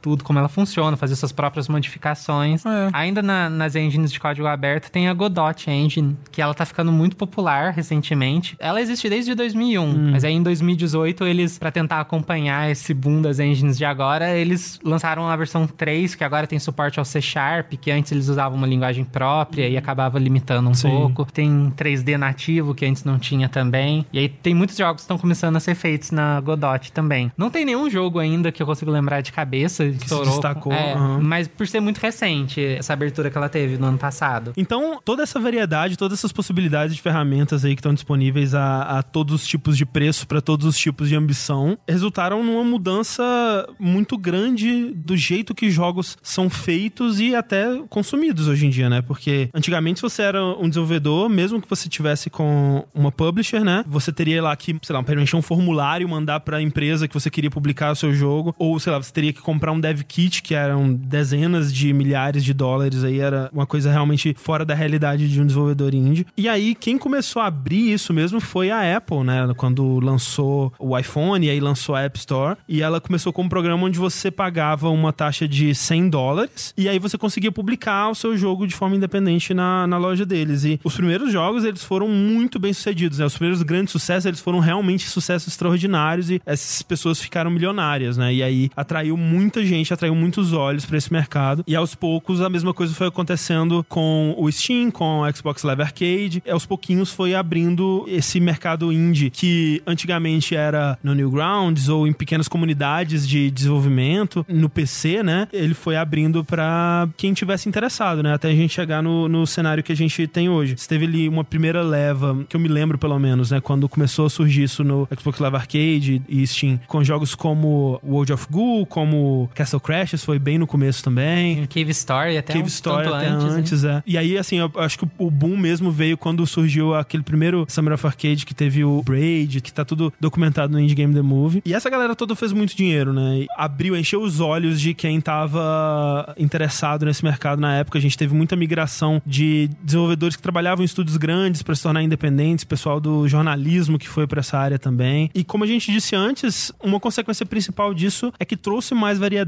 né? Trouxe vozes que precisariam ser programadores ou ter um grande conhecimento, uma grande experiência para conseguir fazer um jogo que chamasse atenção. Essas vozes conseguiam, né? De repente elas tinham as ferramentas necessárias. Trouxe também mais jogos para comunidades de nicho, sabe? Uhum. Jogo de dating sim, jogo para comunidades pequenas agora podem ser feitos porque você consegue fazer jogo com um investimento baixo uhum. ou é, se você, investimento. Se você é do nicho que gosta de namorar pombos, tem um jogo é. para você. Exato. Como é que foi a, a, sua entrada nesse mundo, Tiane? Eu comecei a trabalhar primeiro, porque tem a, questão, tem um mercado lá fora e tem um mercado sim. aqui no Brasil. Que é outro que é. É, e aprendendo Unity, um dos benefícios, pelo menos na época que eu tava, é que era algo que era muito pedido nos estúdios daqui. Hum. Mas não eram estúdios de jogos independentes, era estúdio para fazer advergame, para tentar surfar um pouco nessa onda até das app stores, de jogos mobile. Mas é, é um cenário muito diferente de desenvolver um jogo independentemente. E aí, quando eu fui partir para jogos independentes mesmo, que foi mais recentemente, há um, dois anos atrás, uhum. eu acabei entrando nesse cenário que é um tanto mais difícil de, de se é, destacar hoje em dia. Hoje em dia tá mais difícil. É, né? do que quando essa galera começou. Sei lá, na época aí do Indie Game The Movie, você fazia um jogo em pixel art e já era, putz, que massa, assim. É. Tem toda a questão do, da época e Sim. tal, do que, que o público tava querendo. Uhum. Tinha estilos de jogos, às vezes, que eram muito negligenciados pelos estúdios AAA, que os indies começaram a focar e tinha um público enorme para isso. E tinha muito menos lançamentos também, né? Era muito menos povoado. Então, tinha uma coisa que, por exemplo, o Steam reservava um dia pro seu jogo, né? Tipo, Sim. hoje vai ser esse jogo que vai lançar. E aí o jogo ficava lá em destaque durante um dia, sabe? É, é uma coisa que hoje em dia é impensável. Hoje em dia, centenas de jogos por dia, né? Então. Mas nessa época de 2008, sim, você tava no primeiro Cogel. É, eu tava brincando com RPG Maker ainda é. e não entendendo como essa galera fazia tudo isso. Quando sim. foi que você entrou na faculdade? Em 2014. E aí em 2012, mais ou menos, eu comecei a mexer com Unity. Qual faculdade você fez? Eu fiz a FATEC em São Caetano do Sul. Mas é aquilo, é, tem todos os problemas de faculdade de jogos ainda, mas que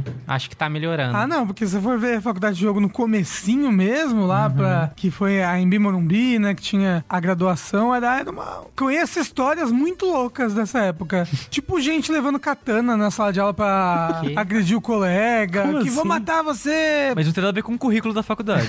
não, mas o negócio aqui é que, por exemplo, eu fugi de faculdade de jogo quando eu fui me graduar, porque a, a fama da é. faculdade de jogo era uma coisa ruim, sabe? É. De muita gente que achava que, ah, eu vou, vou fazer jogos porque eu gosto muito de jogar videogame, vou passar o dia todo jogando videogame. Ah. E... e... tem uma galera ainda que entra então, nessa mentalidade. Tem uma galera, só que não, gente. É muita matemática, é muita programação e negócios também. É, se você for administrar o seu jogo, você, você precisa saber um pouco, se você vai trabalhar em equipe, saber um pouco de, de administração de empresas, saber um pouco de, de como se administrar a si mesmo. Então, por exemplo, eu fui fazer esse sistema de formação, que tinha programação e administração, para depois fazer uma pós, porque ah, numa pós, né, o pessoal não vai. E realmente, numa pós só tinha um pessoal, pessoal gente de 40 anos lá na pós. Ninguém vai levar uma katana, né? É. E eu acho que é algo que só vai melhorar com o tempo, porque tem aquela coisa dos próprios professores. Às vezes é muito difícil encontrar professor para dar certas Sim. aulas. Na época que eu fiz mesmo, tipo, tinha um professor que já tinha trabalhado com jogo. Hum. Uma, um fenômeno que acontece muito é aquilo que você tinha mencionado antes também de, ah, eu tinha um professor que, que vai falar um pouco de Unity e ele começou a aprender ali também. Ah, e aí, ao longo da aula, o professor ia aprendendo.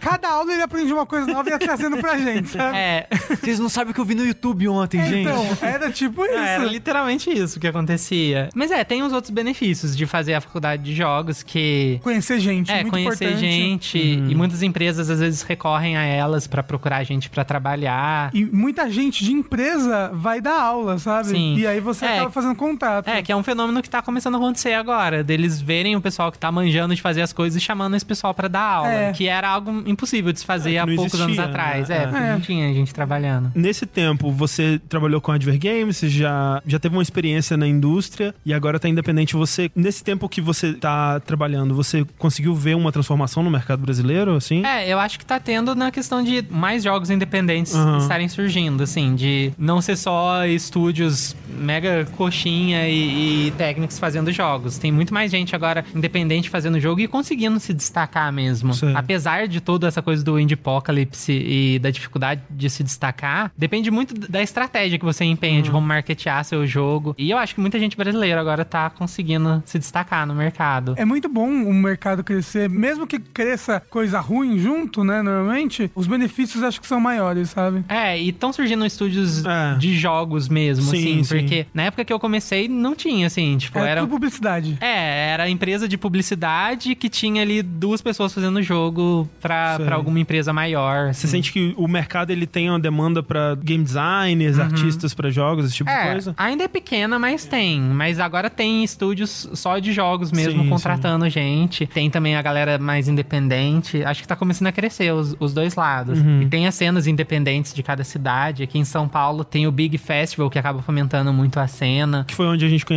o Unsighted, né? O seu jogo. É, tá surgindo também o Glitch Mundo agora, que uhum. é uma uhum. coisa bem independente Sim. mesmo. Que costuma rolar em paralelo, né? É, a ideia deles é de fazer meio que próximo da época do Big, porque é uma época que vem muitos uhum, devs aqui para São Paulo, mas o mesmo pessoal tá sempre tentando é, reunir o pessoal, tipo, a cada dois meses. Uhum. Tem um Spin também, não é? Tem o Spin também aqui em São Paulo. O Spin é uma reunião, acho que mensal, uhum. de pessoas que estão desenvolvendo o próprio jogo. Tô fazendo esse jogo aqui, ele tem essa cara e tudo mais. Você meio que combina, né? Tipo, quem vai apresentar nesse mês, para você divulgar o jogo que você tá fazendo pros outros desenvolvedores e conversar sobre sim, isso, sabe? Sim. Tipo, ah, eu tenho essas ideias aqui. Tem, tem, tem gente que vai lá só com, tipo, ideia de um jogo. Ah, e nem é jogo em vídeo. É um jogo de cartas, sabe? Uhum. Ah, eu tenho essa ideia desse jogo de fazenda aqui, vai ter a galinha que vai brigar com o porco. e aí tem umas ideias assim e tem pessoas mais que estão terminei o jogo, pô, queria um feedback do pessoal, queria conversar sobre o meu jogo com alguém, sabe? E aí tem esse lugar. Por exemplo, eu conheci o um moço que fez aquele jogo que era de navinha que mexia por turno. Sim, o Felipe. É, mas como é que é o nome do jogo? É o Next, Next Jump. Jump. Isso, conheci ele numa Spin. E é muito legal mesmo que no Spin você encontra gente que. Ah, gente que nunca fez um jogo, tá começando agora, gente que já lançou. Então é muito bom pra você fazer esse tipo de contato, receber feedback. É, e eu aposto que na, nas outras comunidades aí de criadores de jogos fora de São Paulo devem ter coisas parecidas. É, em Brasília tem uma comunidade legal, né? O Glitch Mundo, ele acontece em Curitiba também. Tem muita gente do Glitch Mundo que é lá de Curitiba. O Rio também tem alguns desenvolvedores de jogos? Tem aquela casa de desenvolvimento, né? Que o Drew até foi. O pessoal da Dumativa. Isso. Ah, é verdade, tem o pessoal da Dumativa lá no Rio. Que é isso, é um estúdio de jogos profissional e tal. Sim, sim. É algo recente mesmo, que não, não tinha há um tempo atrás. Essa democratização das ferramentas, ela é claramente algo positivo, né? Sim. Mas ela traz com ela dificuldades também, né? Ela tem aspectos negativos, Sim. como tudo na vida, né? É, isso é, isso é um fenômeno que rola em, em qualquer bolha, assim. Se você pensar no, no começo, assim, da internet, quando todo mundo criava um site para tudo, muita gente se deu muito bem no início disso, e aí começou a surgir um monte de gente que se ferrou fazendo isso, gastou muito dinheiro em coisas que não deram em nada, e aí o pessoal achou que, ah, acabou, vai uhum, ser isso aqui. Acabou a internet. É, é, acabou a internet. Não, coisa só cresceu a partir daí. Os próprios jogos mesmo, não os jogos indies, passaram por algo parecido lá na época do Atari. Sim, que sim, quando sim. mais jogos foram sendo desenvolvidos, começaram a aparecer uns jogos muito bosta, e as pessoas acharam, ah, acabou os jogos, os jogos são um lixo, e, e não, só tava começando. Se você quiser saber um pouco mais dessa história, ouça o Dash sobre ET.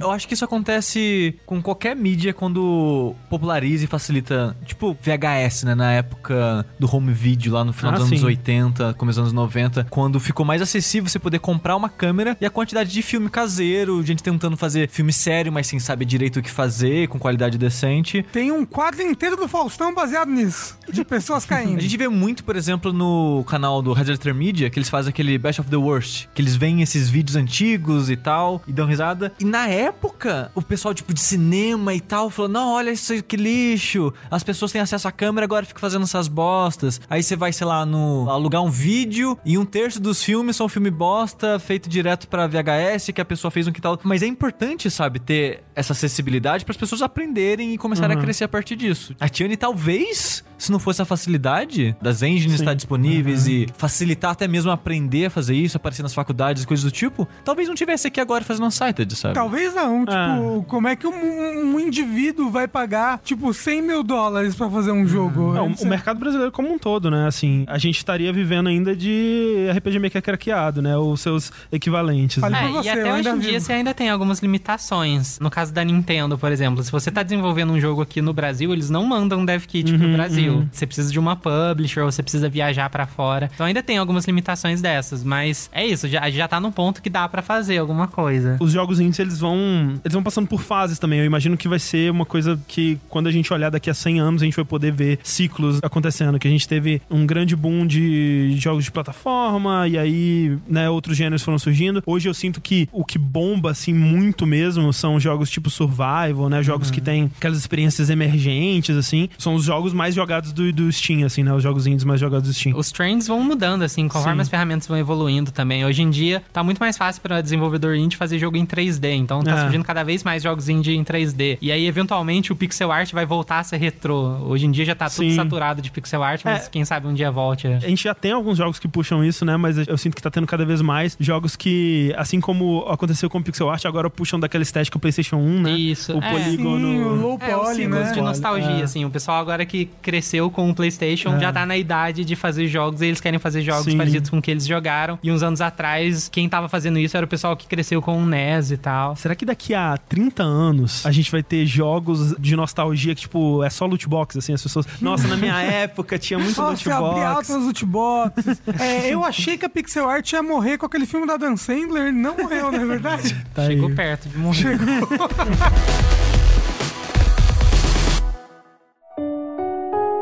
Todo esse tempo que eu fiquei trabalhando em estúdios aqui no Brasil, eu sempre tentava. Meu sonho mesmo era fazer um jogo independente uhum. e fazer minha própria coisinha mesmo. Principalmente pelo tipo de estúdio que eu trabalhei, apesar de ter tido alguns bons, a maioria eram essa coisa, ah, empresa de publicidade, meio coxinha e não era um ambiente muito legal. Que é algo que eu percebo que tá mudando, principalmente nos Sim. estúdios que são estúdios de jogos mesmo, você tem um contato com o pessoal mais legal. Mas, enfim, minha ideia era trabalhar com jogo mesmo e, e não com jogo propaganda sei Sim. lá. Eu sempre estava fazendo protótipo, tendo algumas ideias, levava na faculdade para o pessoal ver. Mais um ponto bom da faculdade é você ter gente para dar feedback nas coisas que você faz. E aí eu tava nesse cenário de, ah, putz, agora é muito difícil de se destacar. Eu gostava muito de fazer jogo de plataforma 2D pixel art e Gosto. mas é aquilo, hoje em dia todo mundo faz jogo Sim. 2D pixel art. E aí para você não cair no, nessa coisa de ah, não conseguir destaque e tal, eu pensei, ah, tem que fazer algo diferente. Aí eu tentei, ah, putz, vou vou fazer um jogo top-down. E aí eu peguei um protótipo de um jogo top-down que eu tinha, que tinha umas coisas de combate, um combate meio parecido com Souls, muito baseado em timing, misturava umas mecânicas de puzzle. E eu achei que tinha potencial. Ele é um jogo de ação, exploração barra RPG, que você precisa explorar um mundo grande ali, pegar habilidade e acessar novos lugares num tempo limitado, porque uhum. todos os personagens do jogo são androides e a energia que dá consciência para eles está acabando. Então, tanto da sua personagem principal quanto dos NPCs, tá todo mundo com um tempo limitado. Hum. E aí a ideia é você conseguir explorar esse mundo e masterizar o sistema de combate com essa pressão do tempo tá acabando. Tô sentindo o Rafa já sofrendo ah, de já morri já de ansiedade. é, e esse conceito vem de tentar trazer um pouco daquela ideia do speedrunning para um jogador mais casual, assim. Contextualizar, É, né? contextualizar na história, porque cada vez que você jogar, você vai ter um resultado diferente, suas escolhas têm mais uhum. peso e você vai aprendendo a jogar o jogo melhor e quanto mais rápido você termina o jogo, melhor é o seu resultado Sim. no geral. Quanto tempo mais ou menos você acha que vai, vai, vai ser uma run? Do Unsighted? Ah, eu imagino que dá para chegar de umas 20 horas até umas duas, assim. Se a pessoa conseguir jogar muito Sabendo rápido. Assim. o que, é. tá, que, tem que fazer, né?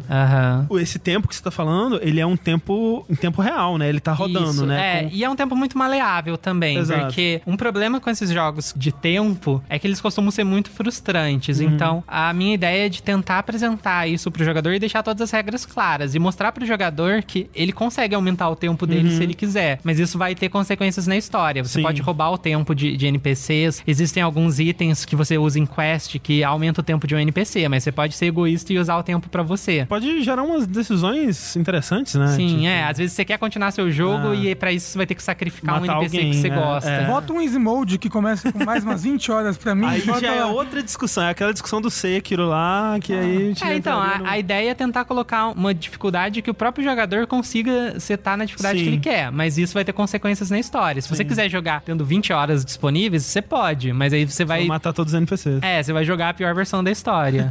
mas vai jogar. E aí eu comecei a desenvolver mais ele. O meu primeiro objetivo era tentar levar ele na Big, porque eu já acompanhava a Big desde 2014, mais ou menos. E eu achava muito foda, assim, de, de ver jogos brasileiros lá, com muita gente jogando. E é algo meio, tipo, é, acessível de você participar. Você manda o seu jogo, passa pela curadoria deles. E meu objetivo era conseguir participar deles. E aí eu tentei fazer uma demo inicial pro Unsighted. Tentei polir ela ao máximo e deixar bem bonitinha. E ela foi aprovada pra participar da Big. E a partir daí começou a bombar mais o jogo na internet. Tem o Twitter que ajuda muito também, que é uma ótima ferramenta de divulgação. Porque não dá pra você seguir as mesmas estratégias que o pessoal seguia lá em 2007, Sim, 2008. Sei lá, antes você só colocava o seu jogo na loja e a publicidade se criava por É, si só. pela demanda, né? Pelo boca É. a boca, né? Uhum. Você acaba tendo que recorrer a outros métodos. Aí tem a questão da publisher também. É muito difícil hoje em dia você cuidar de tudo isso, do marketing, de financiar seu próprio jogo sozinha, sem ter uma ajuda. E as publishers, elas estão buscando muito jogos independentes, assim. Pelo menos no contato que eu tenho com a minha publisher, dá pra ver que eles têm muito essa vontade. Eles estão o tempo todo caçando no Twitter jogo Sim. que tá sendo É, desenvolvido. Direto acontece isso, né? Alguém posta um GIF Sim. da hora, assim, uma animação, assim, olha o que eu trabalhei aqui no fim de semana. Aí já vem a Devolver nas replies ali, ou, a- ou a É. Rumble e tal. E antigamente, sei lá, eram outras estratégias. Uhum. Ah, você vai fazer um Kickstarter, um crowdfunding. E ainda que, que essas estratégias ainda funcionem de vez em quando hoje em dia, não é com a mesma espontaneidade de Sim, antigamente. É bem mais difícil pra jogo, especialmente hoje em dia. É. Acho que o mercado ele deu uma azedada pra jogos, assim, Uhum. de crowdfunding, né? Você chegou a pensar em crowdfunding? Sim. É. Antes de, de eu pensar em publisher, eu tava nessa mentalidade de, ah, Uhum. putz, crowdfunding. Mas aí eu descobri que as publishers estão com essa demanda enorme de, Uhum. de procurar jogos pra lançar. E aí tentei apostar mais nesse lado. Até porque, tendo uma publisher, você acaba evitando vários dos problemas que muitos desses projetos de crowdfunding tiveram. Porque no crowdfunding Sim. você vai receber aquele, todo aquele dinheiro e aí você vai ter que se virar com aquilo. Ah, putz, como que eu vou lançar meu jogo agora? Como que eu vou lidar com outras questões, às vezes, que são além do, do jogo E é, em um, si? é tipo, o seu chefe acaba sendo um público que ele não entende exatamente a realidade do desenvolvimento, né? Uhum. Que é o público que vai jogar. Eu vejo um, um pouco disso que aconteceu com o jogo que o Glauber trabalhou, que é aquele Chasm. Sim. Que ele ficou muito tempo em desenvolvimento e a gente até comentou no review, né? Que a sensação que dá é que por ter prometido ter um aspecto procedural no jogo, eles tiveram se sentindo obrigados a colocar esse aspecto procedural, mesmo que ele não fazia mais sentido pro jogo que eles queriam entregar, Sim. né? Então esse aspecto acabou prejudicando o jogo, É, o. Chasm, ele é meio que uma, uma ponte entre esses dois momentos Exato. dos jogos indies. Porque É. ele surgiu lá atrás, É. nessa onda do crowdfunding e tal, bombou. E até na, na questão do que, que as pessoas buscavam. Tem a coisa do Metroidvania, que tá, Sim. ainda tá muito em alta hoje em dia, mas já tá ficando saturado. Que, que era uma demanda que surgiu pela falta de jogos assim É. no, no mercado AAA. E aí começou a surgir um monte de jogo Metroidvania, 2D, pixel art. E o Chasm foi um, um expoente desse ne- nessa época do É. crowdfunding. Ele, ele acabou saindo, tipo, hoje em dia e já não tinha mais essa demanda. Tipo, sei lá, tem uma galera que já não aguenta mais jogo procedural. É. o pessoal já tá ficando meio enjoado de Metroidvania. E o Chasm acabou sofrendo muito com isso, dele ter saído nesse timing meio errado. E aí é isso, assim, de você buscar outras estratégias pra se adaptar com o tempo que você tá agora. E tem essa questão do Twitter, que foi onde a gente conseguiu acesso com muitas publishers, assim. Muita publisher vinha falar com a gente pelo que a gente postava no Twitter mesmo. É que você posta pixel arts lindíssimas no Twitter. Ah, valeu.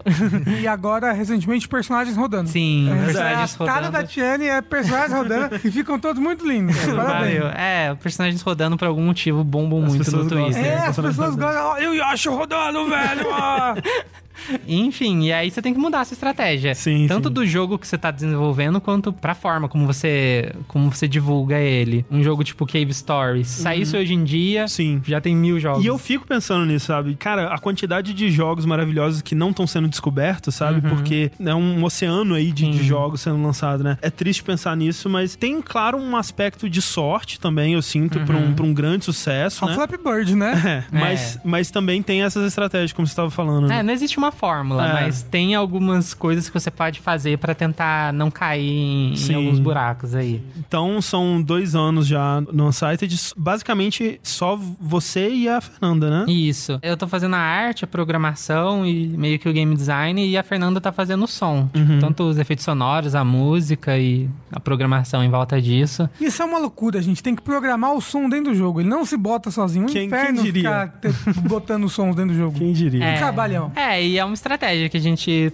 tá fazendo, de ter a pessoa do som desde o começo, assim, que é algo que as pessoas negligenciam, e principalmente eu mesmo, assim, tipo, sempre fui mais só de programar, ah, o som vou fazer na última semana, só botar os É. coisinhas lá, e não fica legal, assim, e É. aí ter alguém de som pra pensar no som desde o começo do jogo, na parte criativa, Mas a, a legal música também? Sim, também. é, ela compõe a música também. Isso foi útil também porque o Unsighted tem uma questão de música dinâmica que envolve muito o próprio funcionamento do jogo. Sei lá, que a gente pensou que seria legal ter a pessoa do som desde o começo do desenvolvimento também. Tem uma, uma previsão de lançamento. Tem 2020, mas pode ser no começo, pode ser no final. A gente tá vendo pro ano que vem, mas já tem a página da Steam. Já pode colocar no wishlist. Aham. Vai sair pros consoles também, tipo pro Verdade, PlayStation né? 4, pro Switch e o Xbox a gente tá vendo ainda. Vai estar Dá no, legal. vai tá no Big esse ano de novo? Eu e a Fernanda, a gente vai estar lá pra dar algumas palestras, mas tem uma palestra sobre o Unsighted que vai ter no Big e tem outras mais técnicas. A Fernanda vai participar de uns painéis sobre, sobre design de som e, e eu vou dar um, um workshop sobre pixel art. Mas o, o Unsighted mesmo não vai estar jogável no, Ah, no ok. Big. Como ele já tava no ano passado, não, não Ah, pode tá. repetir. Mas ele vai estar no Glitch Mundo, que vai ter por ali. Agradecer a presença da Tiane aqui, que, Ah, eu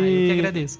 que a gente tentou, a gente deve ser o que? A terceira vez que a gente marca Terceira com quarta, ela é. e, É e verdade. as outras todas deram problema. Tiane, se as pessoas quiserem te encontrar, saber mais sobre Unsighted, de onde elas vão? Tem o, o meu Twitter, que é o arroba TianePixel. Tem o, o Twitter do estúdio, que é o arroba Estúdio Pixelpunk. Tem também a página no Face do Estúdio Pixelpunk. Você é prima do arroba Bruno Pixel? Não sei, deve ser um primo distante. Fernanda tem o Twitter dela também, que é o arroba IronFairy Underline. E ela tá fazendo as músicas pro Unsighted, o sound design do jogo. E, Da hora. e deu um- uns pitacos muito úteis aqui no podcast. Valeu Que vocês demais. não vão ouvir, porque ela tá bem longe do microfone. Don't let anyone mislead you like you were nobody. Cause we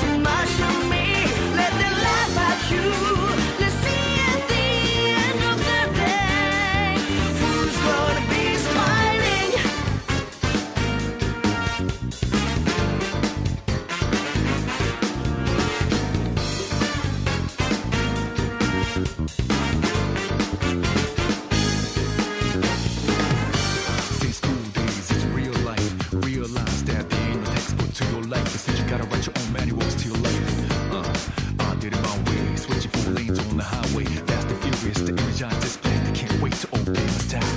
Society needs to be systematic, well calculated. It's mathematics, but can't prevent me from being charismatic. While I'm at it, my shit's automatic. They wanna delete my existence, underestimated the power resistance. I'm a doctor, the minute distance can't never catch me, stop me.